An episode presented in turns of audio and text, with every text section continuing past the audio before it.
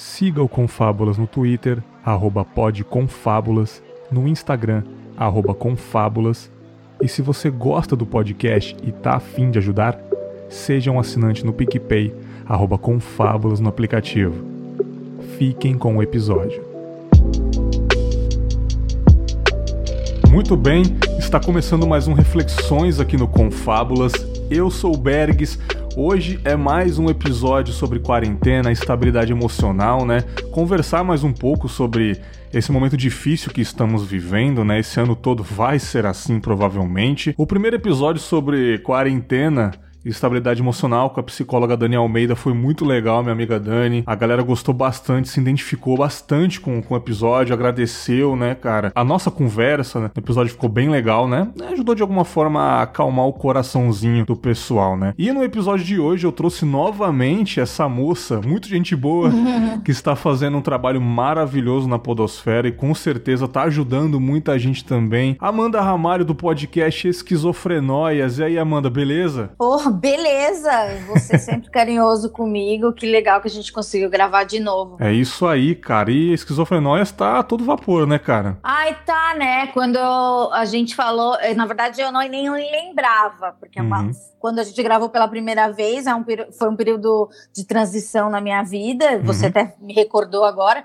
E eu tava saindo da rádio, né? Meu outro emprego, meu primeiro emprego. E agora já tô no terceiro ano. E é muito louco, assim, que agora. Eu tinha muita dúvida, né, sobre o formato, apesar de trabalhar em rádio, é, é um, é, para mim era uma linguagem nova, mas eu acho que esquizofrenóide já se consolidou, assim, Sim. E com a ajuda de sua ajuda e um monte de gente do, do da podosfera que, que me acolheu, assim, porque eu tinha um receio também de, de não ser aceita. Foi uma recepção muito legal e o programa tá aí. Três temporadas já, né? Eu gravo por temporada. Cara, o tempo passa muito rápido, cara. Passa muito rápido. Muito. Meu Deus do céu, cara. Eu lembro que na rádio você já tava fazendo merchan do podcast. Sim, é. Eu ainda estava na rádio, né? Falava do podcast quando tinha oportunidade, porque também quando no, naquele período, agora eu posso falar, né? Sim. Naquele período eu eu tava com muitas brigas internas lá no, programa, então eu acabava nem fazendo o tanto de merchan que eu gostaria de fazer, porque era uma, uma época que eu,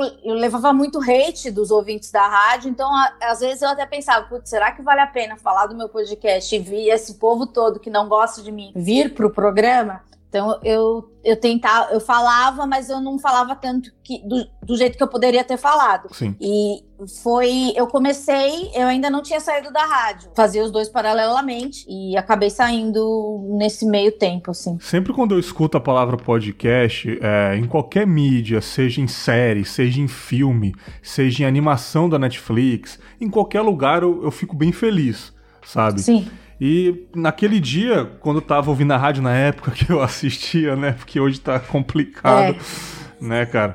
É, eu lembro que você falou, ah, eu tô começando um podcast esquizofrenóis. Aí, sabe quando o cachorro levantou a orelhinha assim? Eu, quê? Como assim, cara? Aí você falou brevemente sobre o que era o episódio, o, o, o, formato do, do programa. Eu falei, porra, que bom que tem mais um falando sobre isso, né? Sim. E eu fui pesquisar, assinei, já elogiei diversas vezes no Twitter né, cara? Eu falei, pô, preciso chamar ela, porque de certa forma é uma parada que eu faço também, sabe? Sim. Eu gosto de falar sobre a nossa cabeça, sobre a nossa estabilidade, sobre as nossas angústias. E você trouxe muito mais profissionalismo. Eu lembro que um, um dos meus episódios favoritos até hoje é com a da Diana Garbin, sobre alimentação. Ah, um clássico. Cara, aquilo ali me pega de jeito porque realmente por muito tempo eu fui assim, sabe? Qualquer uhum. coisa a gente desconta na comida. Enfim, entre outros, né, cara? O episódio falando do Fausto Fante, o irmão dele também foi. Putz, cara. Aquele é, ali foi. Esse, as pessoas gostam bastante. Enfim, cara.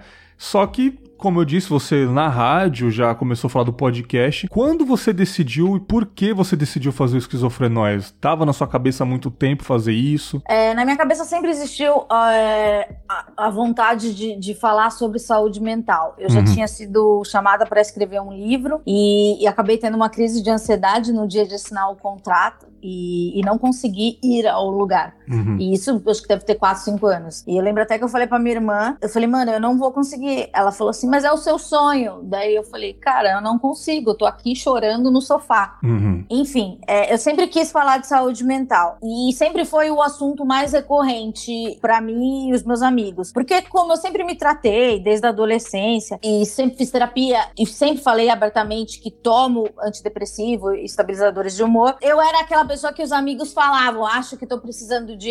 É, precisando de um psicólogo. Será que que fulano não precisa ir no psiquiatra. Uhum. Então sempre fui aquela pessoa que, que não tinha preconceito. Sim. Porque já os Daniel Zuckerman do Pânico falava mesmo, você é muito vanguarda, você tá tomando remédio e indo na terapia antes de ser moda. e é, é, bem isso, eu era essa pessoa. E daí um, é, a Half Death me convidou para ter uma reunião, que eles iam começar a produzir mais podcasts, e falaram, ah, a gente gosta muito do jeito que você se comunica, e a gente queria que você tivesse um podcast. Eu falei, poxa, que legal, mas eu não quero falar, fazer programa de humor, porque eu só faço isso a vida inteira, e, e não quero um programa de música, porque eu já tinha um canal no YouTube que eu tenho muito orgulho que, de um outro projeto que eu criei, que é o Chá das 4 e 20 Músicas, que entrevista pessoas e, e, e sobre playlists. Uhum. E daí, no meio da reunião, assim, quando eu já tava indo embora, eu falei, tá, então eu vou pensar num tema e daí eu falo com vocês, daí a gente vê como que vai gravar, se, se vocês se interessam. No final da, da reunião, eu falei, cara, tem um assunto que me interessa muito, mas eu acho que ninguém se interessa, é saúde mental. Porque eu, eu convivo com sofrimento desde, desde criança e eu gosto do tema, assim, para mim é uma coisa que eu estudo, sabe? Eu, eu sempre leio, leio muito muito. E é sempre a coisa que mais me interessou. Ele, as pessoas se olharam, o Gus e o. Ah, esqueci o nome do outro menino.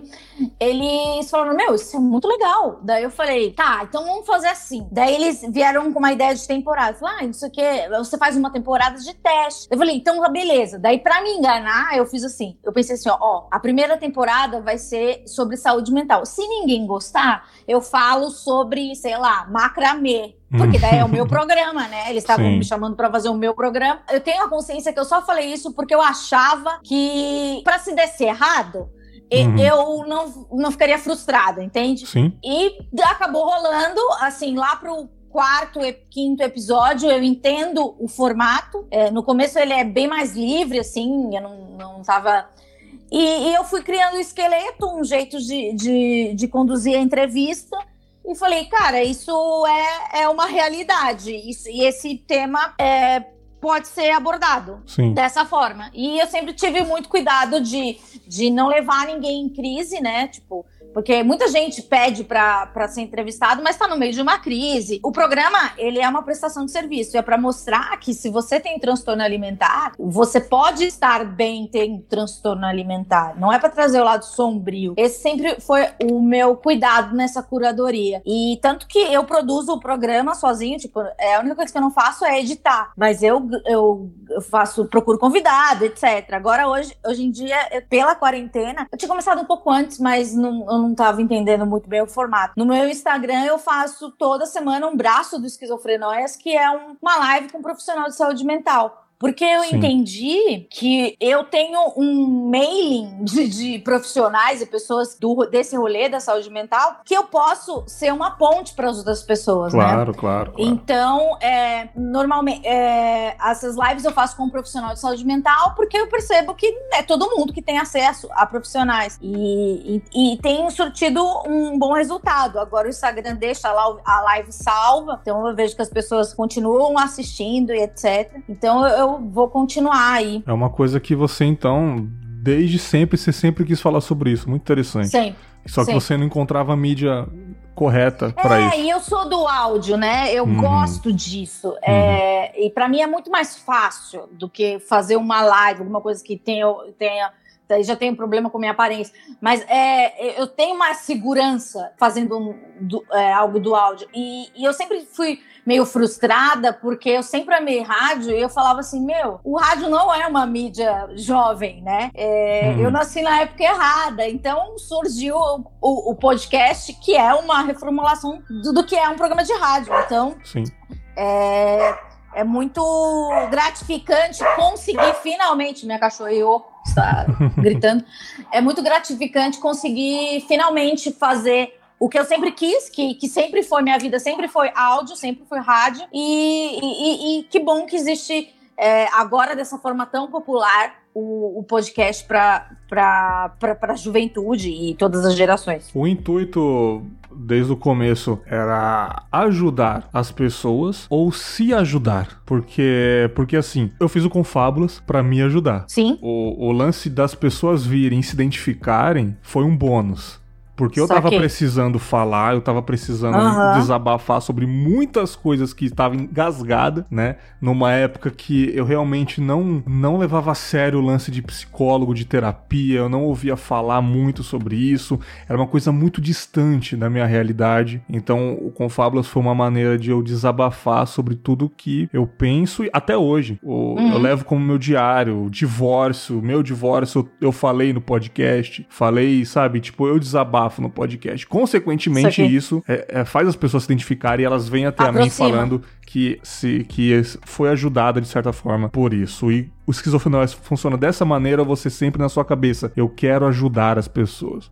De certa forma, não, não, não foi assim, eu quero ajudar as pessoas. Uhum. Quando eu pensei no esquizofrenóis, eu pensei na, na pessoa Amanda, que tinha 16 anos e recebeu um diagnóstico. Esse programa era para essa pessoa que não tinha informação nenhuma. Entendi. Que não sabia nada, que não, não, não tinha segurança de falar com ninguém sobre esse assunto. Voltando, como eu sempre fui, sempre me trato, desde 16 anos me trato, hoje eu tenho 34. Eu ainda percebia, e hoje, fazendo o podcast há três anos, eu percebo que as pessoas são exatamente iguais àquela pessoa que foi é, diagnosticada no segundo colegial. Então, para mim, isso é até assustador, porque Nossa. já faz, sei lá, faz 20 anos, sei lá, isso. E, e, e, as pessoas se relacionam muito parecido como eu me relacionei com aquela época. Então, foi para aquela pessoa. E eu tenho muito orgulho de algumas pessoas que já passaram pela minha vida, meus amigos de escola, estudei várias escolas. Eles falaram: Meu, é, você tá falando pra nossa galera sabe? Tipo, meu, a gente sempre soube, o que você tá fazendo é muito bonito, a gente sabia que você sofria muito. Sim, eu,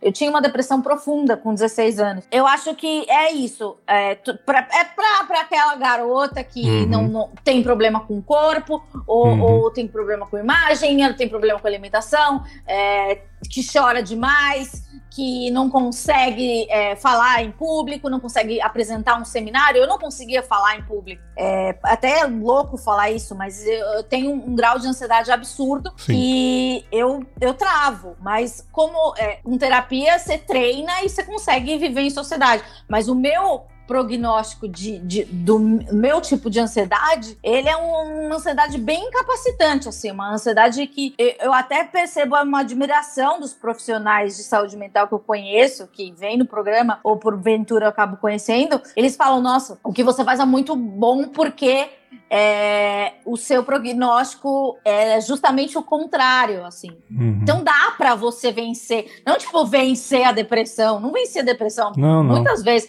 a gente tá em quarentena, né? Sim. Claro que ela vem aí. Com certeza. Mas é, você convive com, a, com a, o seu diagnóstico, com a sua depressão e, e dá para você produzir conteúdo, dá para trabalhar e tudo se respeitando, né? Sim, cara, essa quarentena tá pegando muito pesado as pessoas. Eu também tenho ansiedade. Acredito que não não, não tão forte quanto a sua, mas é de 2017 pra cá, mais ou menos, que eu comecei a sentir muito forte isso. E eu saio de casa infelizmente eu, eu tenho que, que, trabalhar, né, cara? Eu, eu, sou o serviço essencial, eu tenho que sair. E quando eu vejo as pessoas na rua não dando a mínima, é. né?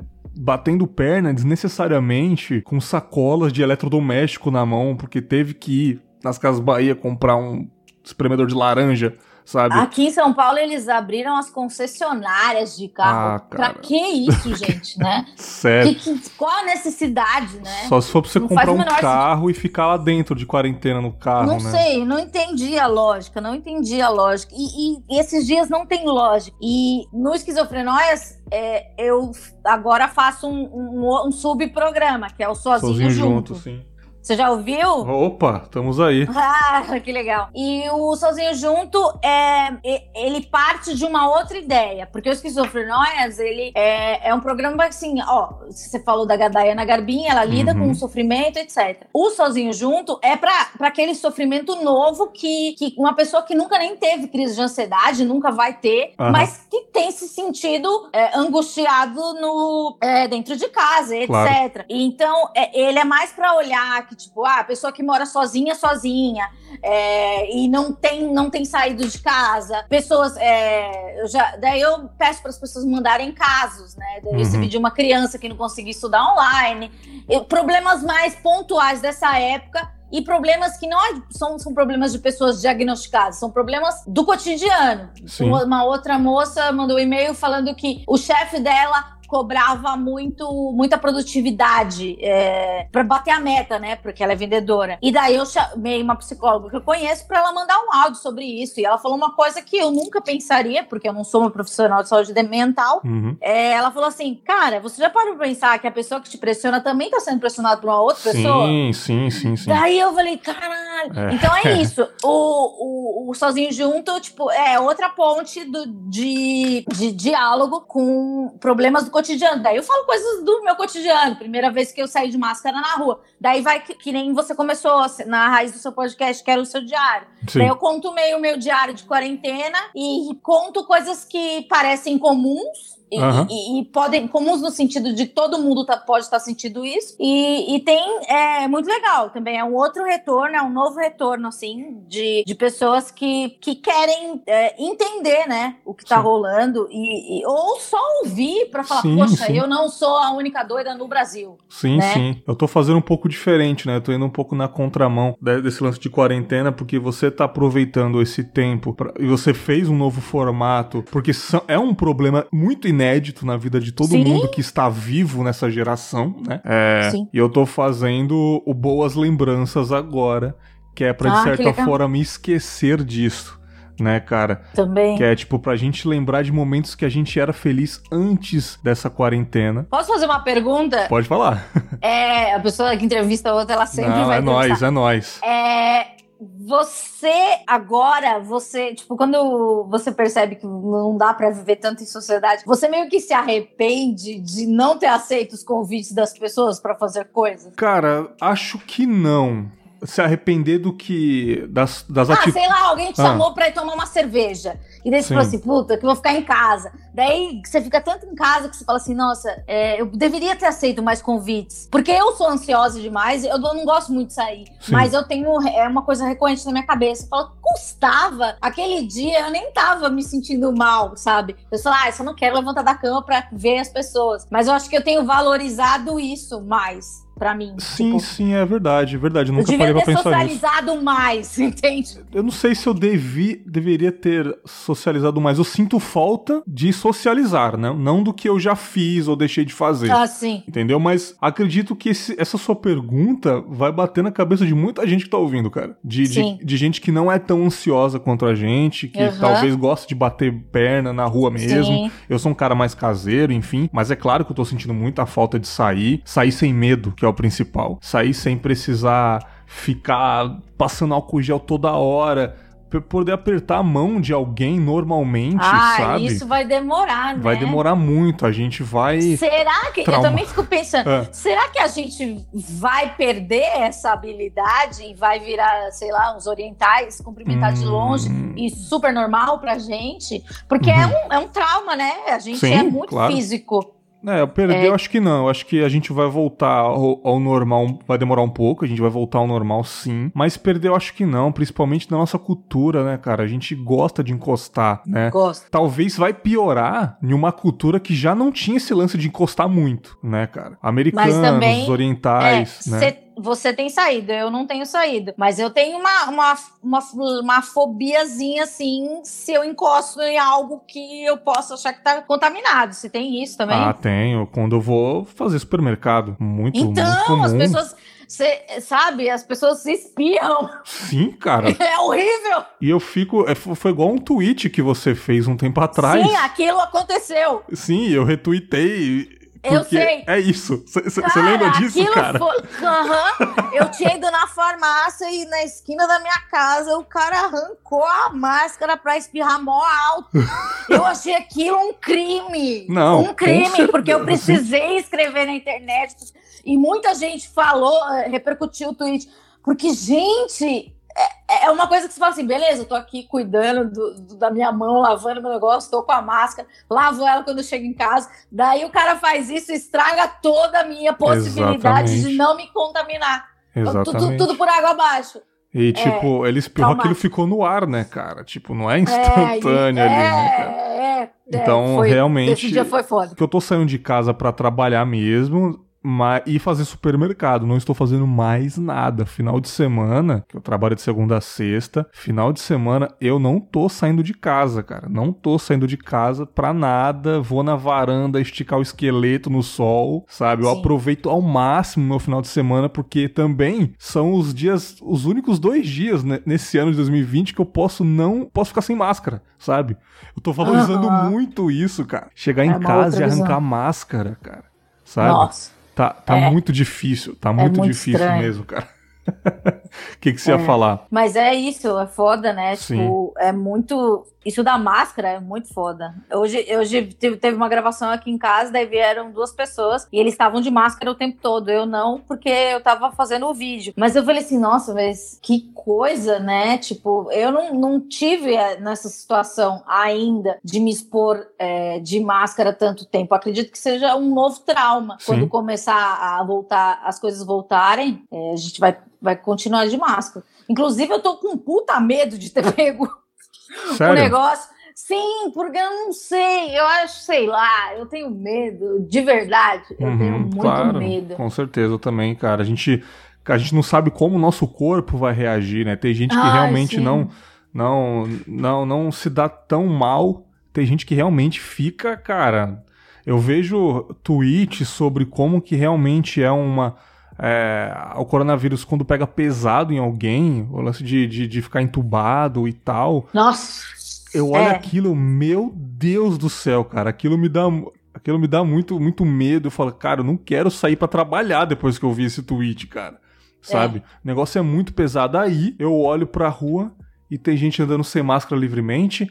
Tá um Tá uma nova tendência aqui no Brasil 2020, que é o lance de máscaras para queixo, uma coisa linda, Amanda, você tem que ver. Ah, sim. Essa tendência ah. aqui, né, cara? Gente que não tá nem aí, gente espirrando, eu já vi várias vezes tossindo, tira a máscara para tossir, tira a máscara para para espirrar, né, cara? Gente muito velha na rua, muito, cara, sim, muito. Gente, sim. sabe aquele, aqueles, aquele pessoal idoso que tá curvadinho já, sim. 90 anos você fala, não tem é, um neto para pagar esse explicar... boleto, sabe, para essa é, pessoa. Mas, é, eu já, já, até falei na terapia isso. Porque é, é, são pessoas que elas passaram a vida toda sendo as, as autoridades, né? Porque, Sim. tipo, são avós, não sei o quê. Então, eles, todo mundo é, é, obedece, né? O, o avô, a avó, a mãe, o pai. Só que agora inverteu o papel. E eu acho que acredito que, que uma pessoa mais velha, ela não consiga lidar com, tipo, com uma ordem, tipo, vô, fique em casa. Eu não Faz tenho sentido. vô nem vó. Faz sentido. Mas eu acredito acredito que seja uma coisa assim, tipo, meu,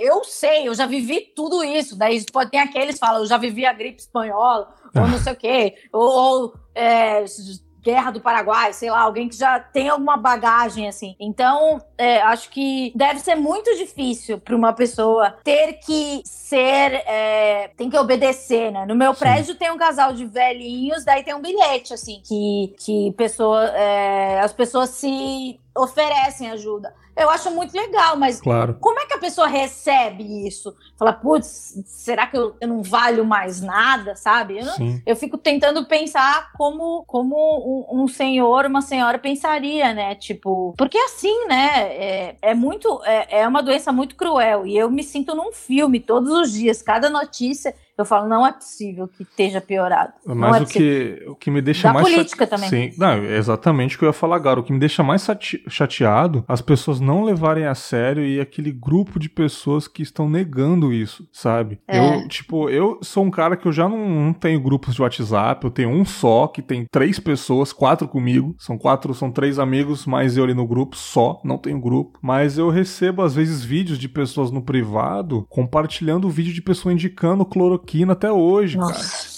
sabe? Meu gente Deus. falando que, que isso daí é uma bobagem, gente falando que o Brasil é o país que tem mais pessoas curadas com a Covid e não percebe essa matemática de que, como a gente tem pessoas mais curadas no mundo, é porque a gente tem pessoas morrendo pra cacete, sabe?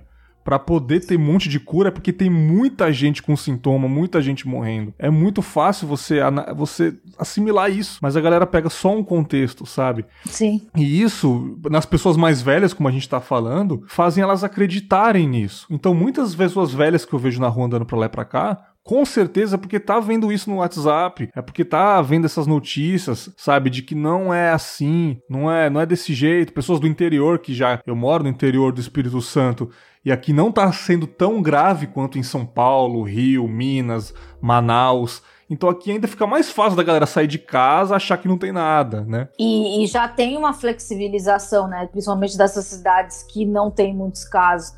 Mas a tendência é que chegue, né? E, Vai chegar. E, e, e porque é, eu imagino que uma, uma pessoa que mora numa, numa, cidade menor, você olha, parece uma coisa, ah, coisa lá de São Paulo, não chega aqui. Sim, Cara, verdade, chega, porque verdade. era, era coisa do, do de italiano. E, e o mais revoltante é, primeiro era chinês, né? E, então era muito irreal, nunca chegaria aqui. Lá do outro lado, né? Cara? É, não, e eles já usam máscara, tudo Sim. neurótico esse povo. Daí depois virou italiano, daí eh, começou a comoção, né? Do, do, uhum. do, do, no Brasil. Tanto que eu acho que as pessoas do Brasil elas se comoveram mais com as mortes da Itália do que com as mortes no Brasil. É, posso ah, estar sendo muito pessimista, cara, mas eu verdade, acho que sim. Verdade, verdade. Porque era um negócio assim, não sei é, aquelas valas eram muito chocantes, isso tem em Manaus, a gente vê, mas eu não sei, porque eu não sou uma estudiosa em comportamento humano, uhum. mas eu acho que é,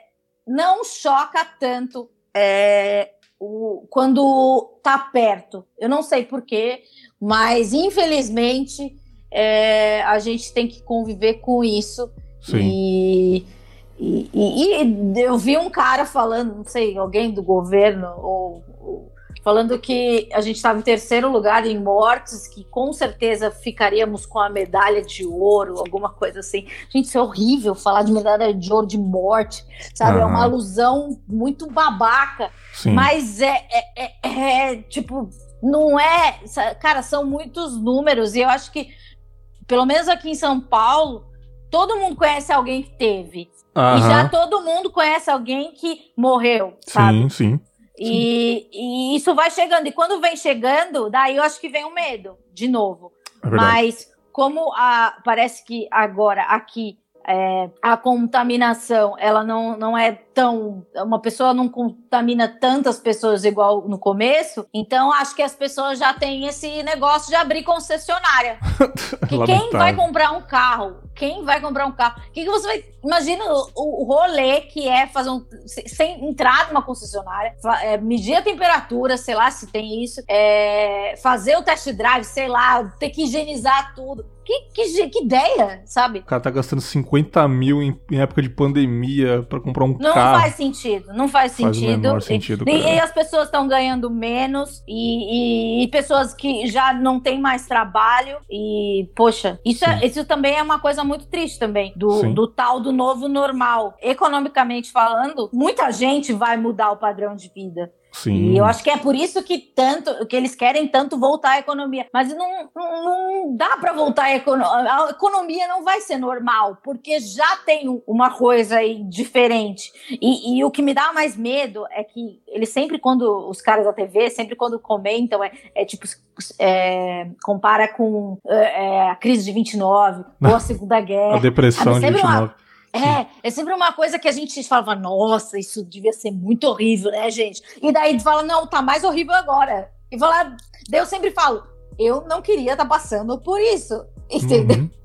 Eu, tipo, eu queria que tivesse no livro, não que eu fosse a história. Exatamente. Exatamente. É, e, e, eu acho que, que viver isso é muito louco. Eu, eu não estava afim, eu não gostaria de fazer parte desse filme, mas estamos aí, né? Exatamente. Voltando ao lance da quarentena e, e os feedbacks dos ouvintes aqui, é, eu tô recebendo muitos relatos, principalmente depois daquele lance do, do, episódio que eu gravei, o primeiro sobre quarentena e estabilidade emocional, da rotina das pessoas em casa, ou a ansiedade das pessoas em casa, tristeza que elas estão longe das pessoas que elas amam em casa, 60 dias já, deixando de trabalhar, tipo, vão trabalhar só ano que vem, sabe? Pessoas que trabalham é. com um tipo de, de emprego que realmente mexe com muitas pessoas e você fez o Sozinho Juntos sobre a quarentena. Como é que tá o retorno dos ouvintes sobre esses episódios de quarentena aí? Então, é, é, é muito legal, porque é muito legal, infelizmente, uhum. porque é, como eu falo em primeira pessoa e, e, e, acabo lendo algumas, alguns relatos, as pessoas é, elas se identificam. É isso que é isso, né? A coisa do podcast é isso de comunidade. Você começou para falar, para desabafar e de repente você percebeu que pessoas se sentiam representadas por você você. Então, é muito interessante que as pessoas, elas sempre mandam e, e daí eu sempre falo, gente, falam, falem quem você quer que, que mande um áudio da quarentena, porque outras pessoas que já participaram do Pânico, eu vou tentar o da, da Dayana Garbin, porque ela tá grávida, né? Então, é, eu espero que role. E, e é isso, né? Tipo, se ver no outro. E, claro. e, e, e, contar histórias. Eu acho que eu acho que quando você fala em primeira pessoa, você a, abre uma janela, uma porta que nunca existiu para a pessoa falar assim, poxa, eu também sinto isso. E, e as pessoas falam para mim e eu, eu vou transferir para você também que é um ato muito corajoso de falar em primeira pessoa. Eu ainda não consigo acreditar que, que seja coragem, porque já, já tão, são questões internas minhas. Uhum. Mas eu acho que talvez eles estejam certos, porque eu acho que as pessoas não têm coragem de, de se mostrar Sim. frágil. Uhum. Eu me mostro frágil porque eu sou frágil. Sim. Não tem como eu mostrar outra coisa. Concordo. Mas, de certa forma, deve ser uma coragem, sim. Então, vamos aí, né? Falar em primeira pessoa, você também. E, e, e para as pessoas também falarem, ai, eu me sinto mal eu tô ou, ou eu tô bem, ou qualquer coisa. É, eu acho que a gente acha que não é coragem porque é muito natural da gente falar sobre isso, né, Sim. cara? Então, talvez seja coragem para quem não tem coragem de fazer isso. É, né? porque na verdade eu sempre penso falando, mas cara, na moral, eu tô sendo eu. Sim. E eu nunca fui tão eu na minha vida. Sim. É, como eu sempre fui exposta, é, eu expunha a parte que eu achava mais pro grande público, eu digo. Hum. É, mais ok, mas é, agora não, agora tipo, eu não tenho medo de, de, de, de, falar certas coisas. Antes eu tinha, mas, mas eu tinha pelo preconceito, né? Uhum. Eu achava que as pessoas iam me tratar diferente, ou e, mas agora não. Eu acho que, que, na verdade, eu perdi até tempo, né? De não ter saído desse armário. Caramba, legal. Antes. Gostei, gostei, porque, tipo assim fora do podcast, olha que loucura, eu não consigo me abrir tanto. Porque eu reparo, Amanda, que as pessoas podem ouvir o que eu estou falando, mas elas não se importam tanto assim, Sim, quem tá do lado de fora. Entendo. Você, uhum. sei lá, você tá num barzinho. E você fala um pouco sobre a sua vida, cara, aconteceu uma parada, tenho medo de fazer isso, sei lá, não tenho muito coragem de fazer isso, as pessoas é foda, né, cara? E muda de assunto. Sim. Não, não absorvem Sim. tanto.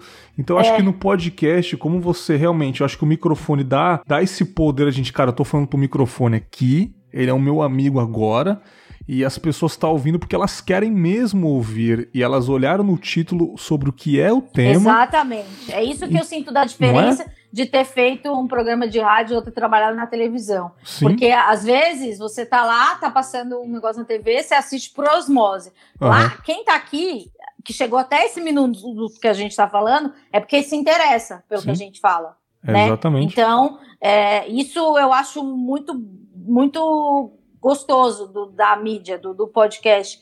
Porque a pessoa vai lá, ela lê o título e fala, tá, vou dar uma chance. para esse título.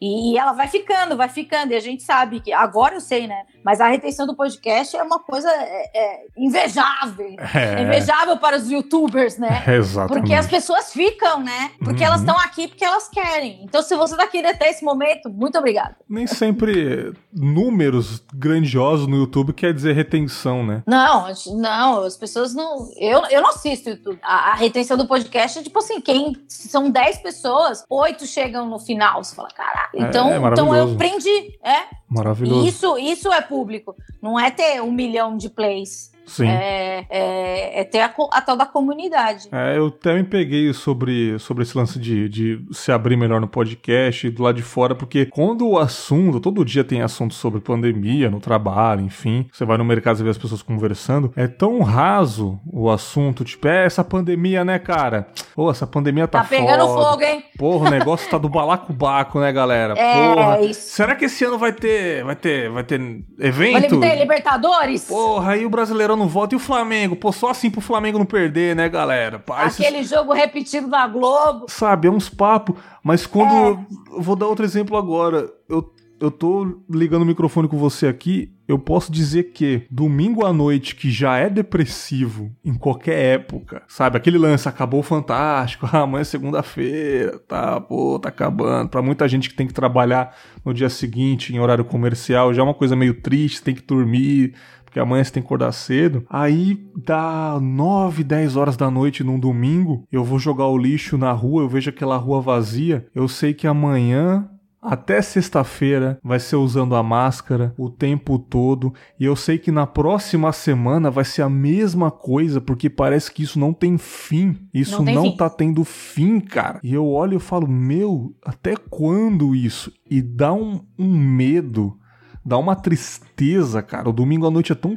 triste. Você fala, cara, vai ser a mesma coisa na semana que vem, e na outra, e na outra, isso não vai acabar. E você fala, cara, isso só, só vai ser bom se realmente, pô, descobriram a vacina. Fora isso, quem acha que tá, não tá tão complicado assim, é porque quem não tá com o pé no chão, na real. Porque eu, você e, e, várias pessoas que estão com o pé no chão de fato estão com muito medo, cara. Só quem não tá com o pé no chão que tá vivendo mais ou menos, ainda tá, tá sorrindo, Eu vou te falar uma sabe? coisa que talvez você concorde.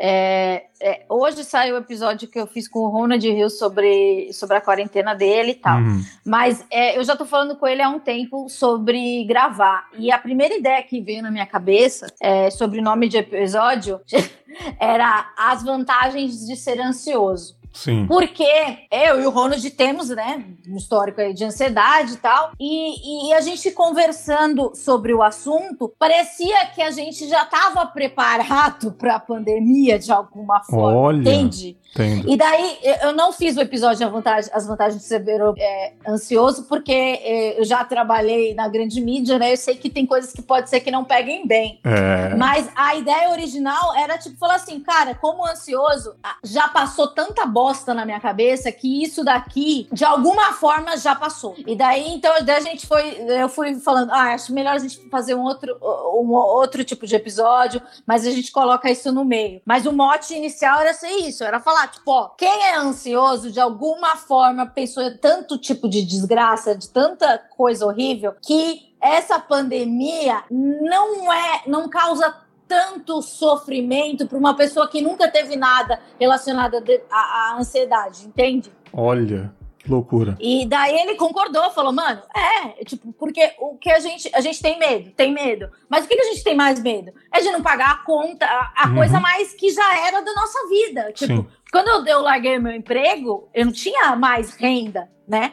Então eu aprendi a viver com outro tipo de, de, de, de outro esquema de trabalho, mas eu tinha um salário. Uhum. E, e, agora a minha vida é mais assim, a minha ansiedade é tipo, eu vou ter dinheiro para pagar o aluguel, e é a mesma da galera que é frila, né? Sim, sim. Que, e, e era uma coisa que eu não vivia. Então, conversando com ele, a gente, não no podcast, mas no, no, no, no privado, a gente falou, cara, mas é isso, as nossas ansiedades elas continuam as mesmas. A pandemia tá aí só para legitimar essa coisa ruim que a gente está sentindo. Porque antes de, de, de, ter pandemia, a gente sofria. Sofria, sim, sofria sim, muito. Claro. Mas era uma coisa da nossa cabeça. Agora a pandemia é real. Não é uma, tipo, uma, uma, uma história absurda que uhum. você fantasiou. E, e, a vida do ansioso é muito fantasiosa, né? E Sim. sempre pro lado ruim, as pessoas não gostam de mim, eu tô pagando mico. Nossa, ai, eu é sou verdade. feia. Ai, não sei o que lá. Ai, hum. será que eu falei errado? Será que eu pronunciei a palavra certa? Ai, não sei o que, não sei falar inglês, não sei o que, não sei o que, sei lá. Sabe?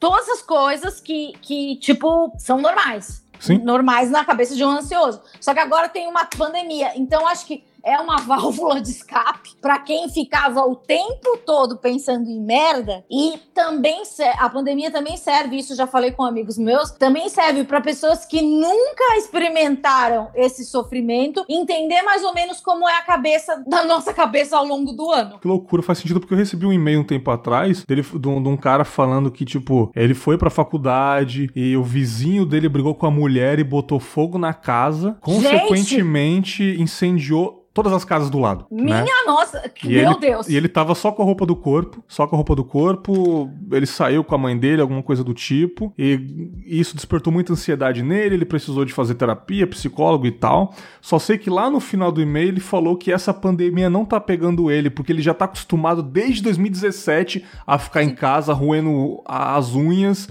e não falando com ninguém e só tendo um amigo no zap é. que ele fala de vez em quando. Então essa pandemia é não tá pegando ele. E você falando isso agora faz muito sentido, cara. É, cara, é, foda, é muito né? louco, cara. Mas isso que é legal, eu acho muito legal essas oportunidades é, de troca, né? Que, que uhum. toda entrevista que eu faço, eu aprendo uma coisa, eu tô aprendendo com você agora. E isso é muito bom, porque a gente entra numa profundidade da conversa que, é, que a gente não chega no bar, né? Porque fala, e aí a pandemia? Ah, tá matando velho, né? É isso, ah, tá É, porque você tá com um monte de amigo, passa uma mulher bonita, vamos, eles, olha que mulher aquela, já mudou o assunto, aí não é, sei o quê. Não... Aí já vai Ai, lembrar de mais namoradinha.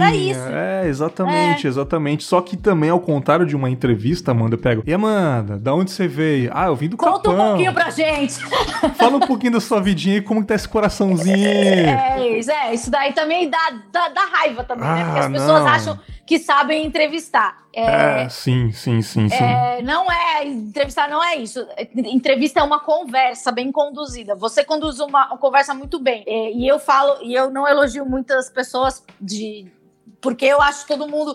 Eu sou, sou, muito crítica com isso de entrevista, porque eu passei a vida inteira num programa de entrevista com um grande entrevistador que é o, o meu guru, foi o meu Sim. guru, né? Hoje. É, e, inclusive, o Ronald também tem, tem o Emílio como, como referência de comunicação, etc. Não, não pensem. Eu queria que as pessoas conseguissem separar, né? O que, o que ele faz hoje do que o que eu, não a gente deixa, conseguiu não, aproveitar. Não, não, não oculta o que ele é.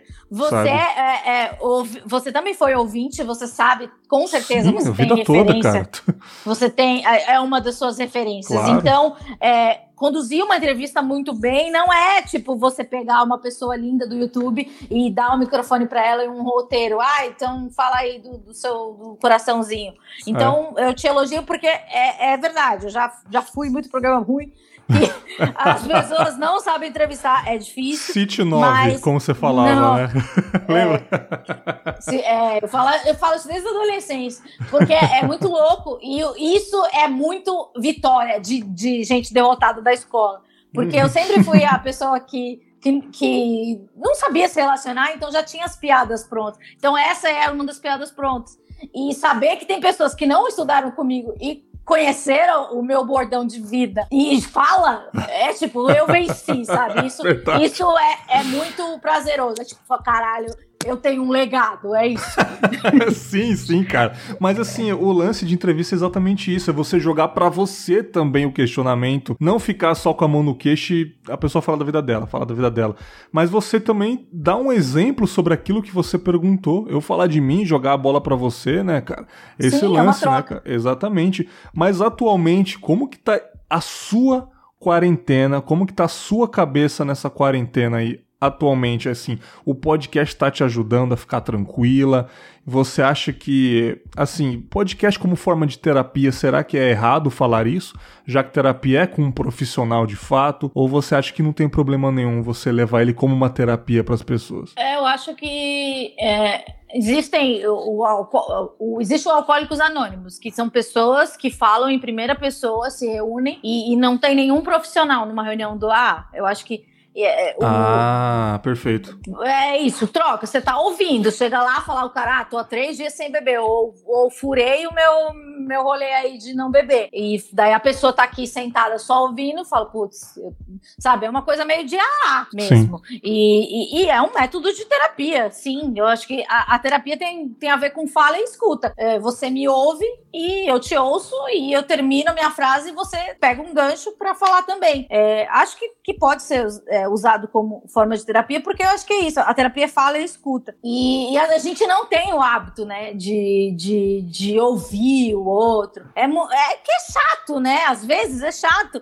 E tem dias que eu também não quero ouvir o outro. E quando eu não quero ouvir, eu, eu não, não, não procuro assunto, né? Uhum. Mas é, falando da minha quarentena, bom, minha quarentena, ela é, é, eu fico em casa, né, o tempo todo, saio umas duas vezes por semana no máximo. Eu sempre fui muito reclusa, sempre fiquei muito em casa. O que mudou na minha vida, uh, você falou do grupo do WhatsApp, é, uhum. isso é uma mudança muito grande da minha vida, porque eu detesto grupos do WhatsApp. Eu voltei para alguns agora, uhum, porque é de um, je é um jeito que eu me sinto em comunidade. Uhum. daí, sei lá, agora eu recebi um encaminhei para um grupo. É, porque daí, sei lá, você conversa e daí é, eu acho que para mim tem sido terapêutico o grupo de WhatsApp. Mas eu detesto, do fundo do meu coração. É. Juro, detesto mesmo. Ainda mais, às vezes eu vejo tá, 600 mensagens não lidas. Eu, eu até falo, gente, não tô acompanhando. Não, não gosto também não, cara. E, mas eu voltei para os grupos, eu acho. E, e a minha vida, ela tem. Eu tenho algumas é, até o Ronald falou isso, ele faz o, o, o, podcast diário, né? Eu falei, mano, como você consegue fazer diário? Sim. Porque todo dia você tem que ter um assunto, você tem que estar tá engraçado. Uhum. E, daí, na minha cabeça, isso parece difícil. Ele falou que se bota, se bota essa rotina para ele ter uma rotina. Então, eu desenvolvi uma rotina. Na segunda-feira, tipo, lavo o banheiro. Na terça, é, respondo e-mails, sabe? Faço um, um, cronograma mínimo, porque eu também não sou a pessoa mais organizada do mundo. Uhum. Que nem, tipo, você tá, tava me convidando pro, pro, pra gravar junto e eu não, não tava conseguindo. Não é que minha agenda tá lotada, eu não tava conseguindo administrar os meus compromissos Sim. online mesmo. Mas é, agora eu, eu ten, tento manter uma organização e também diluir ao longo da semana as coisas que eu preciso fazer para não ter só só, é, só, só coisas na segunda, entende? Uhum. Porque daí, tipo, falar, ah, acabei, minha semana tá aqui, acabou, né? Não. E então eu coloco, faço, é, me, me organizo assim. Sim. E, e eu tenho alterado de ansiedade para, às vezes, tristeza. É, eu tô mais triste porque pelas coisas é, que é, aqui a gente tá gravando no fim, depois do, do fim de semana do, do, primeiro protesto contra o racismo no Brasil. Uhum. Tem toda a história do, do menino Miguel. Tristeza. E isso me pegou é, absurdamente, assim, tipo me desestabilizou, sabe? Eu tava Sim. bem estabilizada até ver a entrevista da mãe dele. Nossa. E daí gera uma revolta, tudo. E até agora falando me dá, me dá raiva. É, e então, é, isso, essa, esse tipo de notícia me deixa muito triste. E muita gente me falou: por que, que você não assiste só o Jornal Nacional? Deixa... Daí eu tentei assistir o Jornal Nacional. Meu, é só pedrada, é Sim. só merda que acontece. O Jornal Nacional é uma sequência. De, ele pega tudo de ruim que acontecer e bota. Exatamente. Então eu, eu, percebi que, para mim, eu prefiro assistir a Globo News, tipo, coloco lá o, o momento e, e, e, as informações ficam diluídas. Não fica tipo, ai, racismo, pandemia, Bolsonaro disse isso, ele fez isso, ele coçou o nariz. Não, não, não. Daí eu vejo isso ao longo do dia. No começo, eu até falei bastante sobre isso. Eu achava que se eu soubesse o maior número de notícias, tipo nas três primeiras, quatro primeiras semanas, eu ia ter o controle sobre esse assunto, que ansiedade tem a ver com controle. Uhum. Mas depois eu eu caí por pedra e percebi que eu não tenho controle, tipo, sei lá. Não lembro o momento que aconteceu isso, mas teve um momento que eu falei assim, porque tipo, voltando naquela história que como a gente é ansioso e a gente já pensa em muita coisa ruim, é, eu achava que se eu consumisse tudo, isso ia dar vazão pra minha ansiedade. Não, Mas, não, não, não, não. É, por um tempo deu certo. Depois eu, é cagada, não façam isso, gente, por favor, não recomendo. É, eu fiz esse experimento, eu fiquei o sábado e domingo passado sem entrar no Twitter, né? Tipo, sexta-feira à noite tuitei assim, só volto segunda para ver se ia dar certo. E tipo assim, usei o final de semana para limpar minha casa, para assistir Amazon Prime, Netflix, escrever alguma coisa, gravar, porque eu tava com esse lance, acho que você conhece essa expressão de FOMO, né? Sim, Aquela sim. fear of missing out, tipo, você tá com sim, medo sim, de perder as coisas que estão acontecendo. E eu, eu sou muito isso. Eu sempre uhum. quero estar tá sabendo o tempo todo o que tá acontecendo, cara. Por mais que seja merda, sabe? Tipo, dá uma impressão, tipo, eu tô perdendo, eu sou o último a saber, isso é horrível, sabe? É, e você é. chega e pega. Como você. Isso daí já aconteceu faz tempo, como é que você não sabe? Mas, ô, gente, as notícias, eu tô perdendo essa, tá vindo outra já no bonde aqui, ó. Sempre vai vir notícias, entendeu? É, mas, cara, uma, uma, antes da pandemia, eu tive o privilégio de ser chamada pelo Emicida com um grupo de pessoas para ouvir o disco dele lá na Lab Fantasma. Sim, sim. E daí ele, né, todo professor tal, ele falou para mim uma coisa que eu, eu levo como mantra. Tipo, eu quero ter a oportunidade de falar para ele um dia, falar, cara, você falou uma coisa muito ampassant e, e, e, isso mudou a minha vida. Ele falou assim, trending topic é coisa de Zé Povinho. ah, expressão Daí clássica eu falei, paulista. Eu nunca mais vou entrar nessa merda. Sim, dá, cara. Dá pra entender o que é Zé Povinho, né? É uma gíria Com de São certeza. Paulo. É uma gíria de São Paulo. É, você gosta de rap, né? Ó, vou sim, falar sim. quem... É, pra quem não sabe, Zé Povinho é mato. Zé Povinho é tipo fofoqueira. Zé Povinho é mato. É, e é isso. Eu, e eu tinha uma necessidade de ver cada tópico do Trending Topic, uhum. porque pra, só assim eu me sentia informada. Daí, pensando nisso, de Zé Povinhagem, de fofoqueira, a Fifi, eu falo, cara, é muito mais. Tipo, é claro que eu não deixei de clicar nos Trending Topics, porque também é, eu não, não, sou uma recuperada da igreja do Emicida. Sim. Mas, cara, mudou muito a minha percepção. Eu não preciso saber todas as hashtags que estão rolando. Sim. E ele falou de um jeito assim, muito, tipo, tava na conversa lá, ele falou isso. Eu falei, caralho, Sim. muito foda, é Sim. isso. É isso, é isso. Zé Povinhagem, então, gente, não É. naveguem pelo Trending Topic, eu escuto o MC. Você clica em alguns trend topics lá do Twitter, tá lá, vai, hashtag Bolsonaro fascista. Aí você Ah. clica lá, tem 500 mil pessoas falando sobre essa hashtag. E você mergulha naquilo. Sim, Entendeu? é um limbo que você, Você perde tempo, e você, você perde, horas. Você perde horas, você começa a discutir, ou, ou Sim. você que. Ou quem é igual a mim, que não discute no Twitter, mas você perde horas observando isso, vai ficando cada vez mais triste. Com aquilo, Você as fica triste, pessoas ansioso, apoiando aquela. As pessoas raiva. contra aquela hashtag, falando, quem faça isso, cacete, não sei o quê. Você vai ficando com raiva e você esquece do seu outro compromisso. Aí quando você volta desse trend topic, você, caramba, já passou uma hora e meia, já passou 40 minutos, eu fiquei É. essa porra aqui É um limbo. né? Isso daí é horrível. Então eu fiz esse experimento de sair do Twitter. É, saí das redes sociais mesmo aí no, no final de semana e conversei com as pessoas que eu amo, assisti filmes e fiz as minhas coisas, limpei minha casa, assim como esse MC da cuida da horta dele, que fica em frente Uhum. ao estúdio, eu fiz esse lance de cuidar da minha horta mental aí e foi muito bom. Então, a minha quarentena de final de semana tá sendo assim e vai ser assim agora. Eu vou tentar cuidar mais de mim, não ficar de Zé Povinhagem, vendo Zé notícias Povinhagem. ruins o tempo todo, né, cara? Isso tá sendo excelente acredito que os feedbacks das pessoas tá sendo assim também. Falando em feedback, só pra gente encerrar aqui, episódio Xodós dos nossos podcasts, Amanda. É, um, um ou dois episódios icônicos do podcast aí, ou, ou episódios bom que você eu tô com o gosta. Aberto aqui. eu. Olha aí, vai Eu lá. vou olhar, né? Porque eu não quero ser injusta. Sim. Vamos desde o começo. Tá, xodó. Xodó, ou então um icônico que deu muito o que falar, sei lá, que consequentemente virou um episódio Xodó, sei lá, não tem regra nessa pergunta, assim. Eu gosto do O que é transtorno bipolar afetivo com Salim, Salim, Samir Salim Júnior, que ele é muito didático e ele é muito meu amigo do Twitter desde milhões de anos atrás. Eu acho que ele foi muito muito didático e eu gosto também do tag transtorno de ansiedade generalizada e alergia emocional com o Isaac, que ele fala muito bem sobre tag, né, que é muito que é transtorno de ansiedade generalizada. E para terminar, ó, que a pessoa ela, ela gosta de todos os filhos.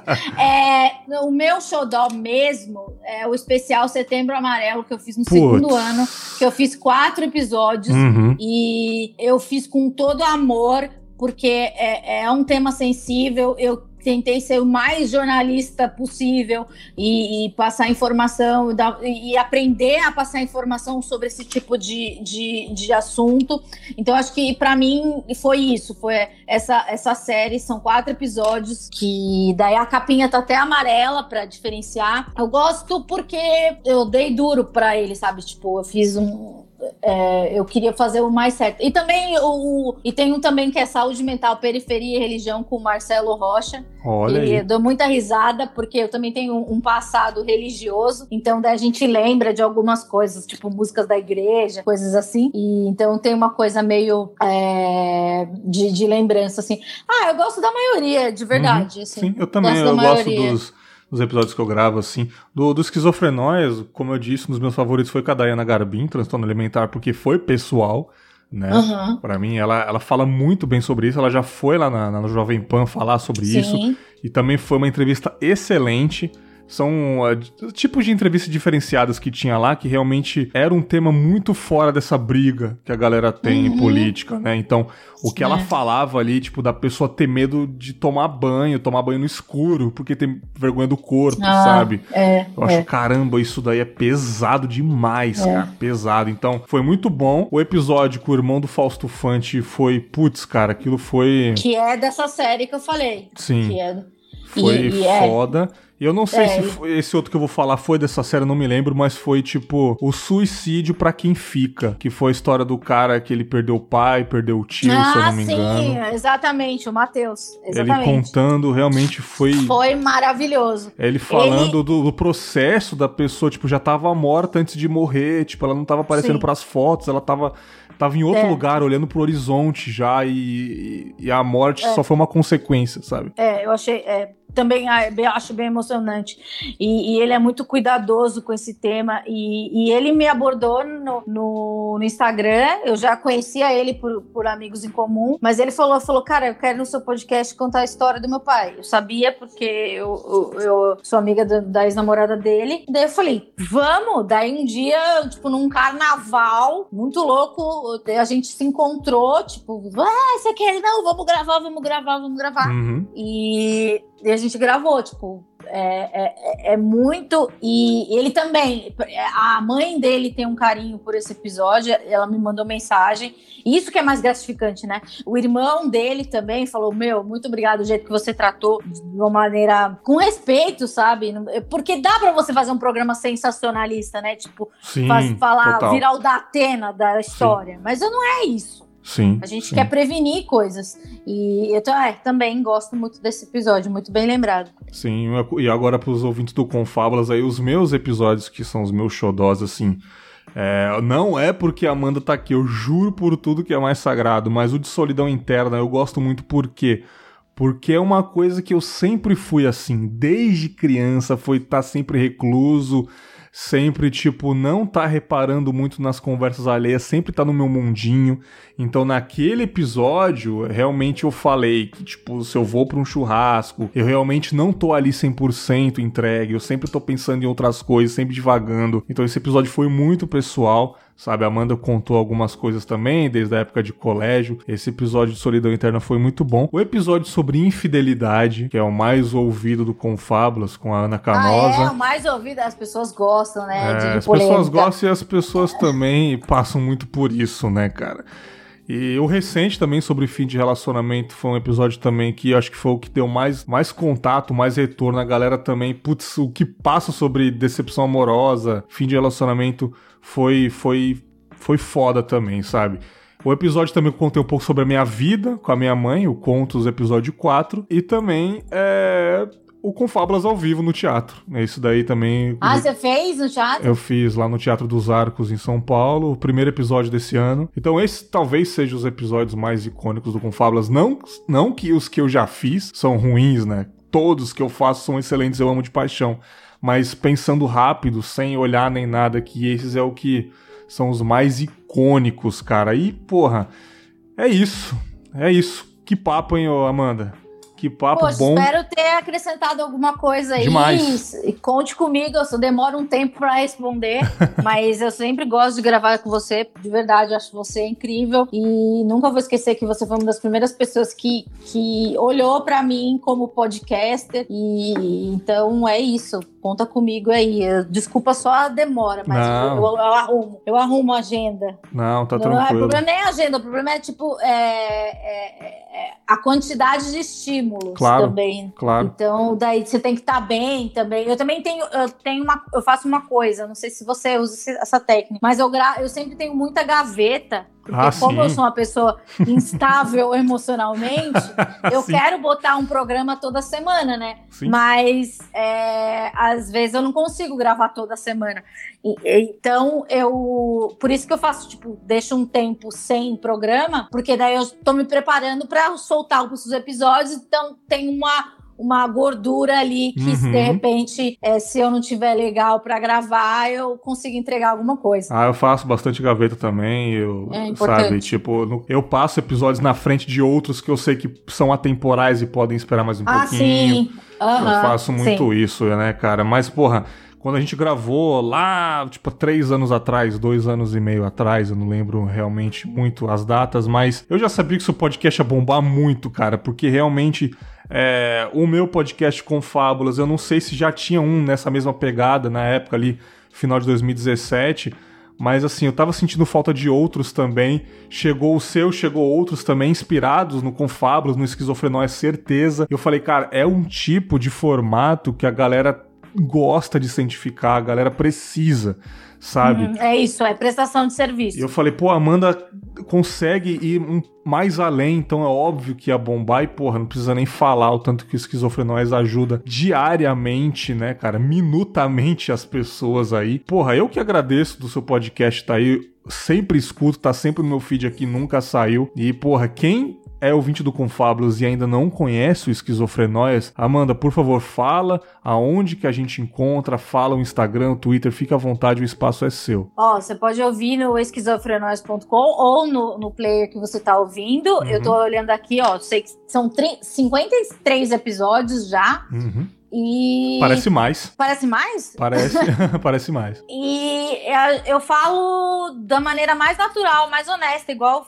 fiz agora com você. Uhum. É, so, às vezes em primeira pessoa, às vezes trago um, um personagem. E tem no Instagram, é, onde eu pego algumas frases que foram ditas, né, para serem recompartilhadas. Às vezes eu percebo que as pessoas estão recompartilhando as frases e nem sabem o que é um podcast. Daí eu meio que ensino. Eu acho que o, o eu trouxe um povo que não sabia o que era podcast para o mundo do podcast. Eu recebi, ah, o primeiro que eu ouvi foi Esquizofrenóis, tanto porque eu já, já era conhecida da rádio, etc. Então, é, vai lá, navega, dá uma chance. É, são papos, é, às vezes é, é, é tem episódios muito engraçados apesar dos nomes serem densos, ai, depressão, não sei o que, não sei o que lá, uhum. mas não tem nada de pesado, não é bad vibe. Mas se você não tiver num dia que você não queira ouvir, não precisa ouvir. E que mais? É, daí tem o, o, o, no Twitter também, daí eu compartilho é, informações sobre saúde mental.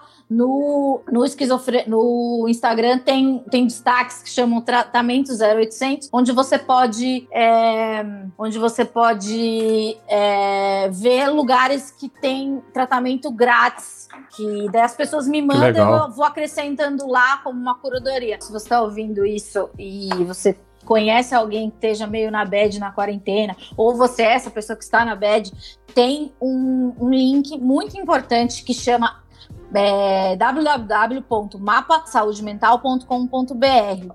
É, o Instituto Vitaleri fez uma curadoria junto com o Google de profissionais de saúde mental que estão atendendo voluntariamente nesse período. Uhum. Então tem, tem no Brasil inteiro, é, é gratuito para qualquer pessoa. Então é mapasaudemental.com.br. Então você pode entrar lá e, e pesquisar é, profissionais que estão atendendo voluntário, é, de maneira voluntária, que nem a gente falou no, em algum momento do programa.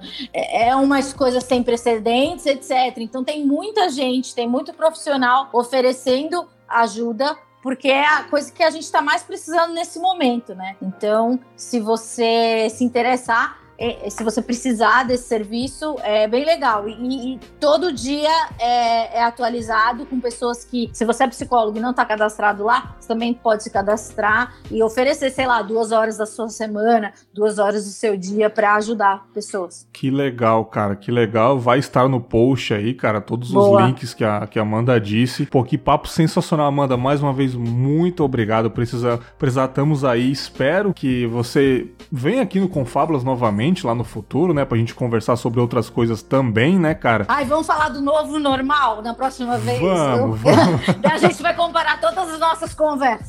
Exatamente. Gravar um boas lembranças aqui comigo também, para dar uma Boa. aliviada.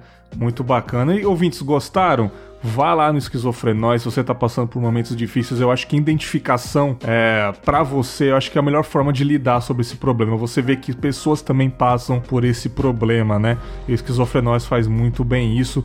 E nos vemos semana que vem com mais um Reflexões, boas lembranças, contos, e-mails ou o que vier na minha cabeça. Um grande abraço e tchau! Valeu!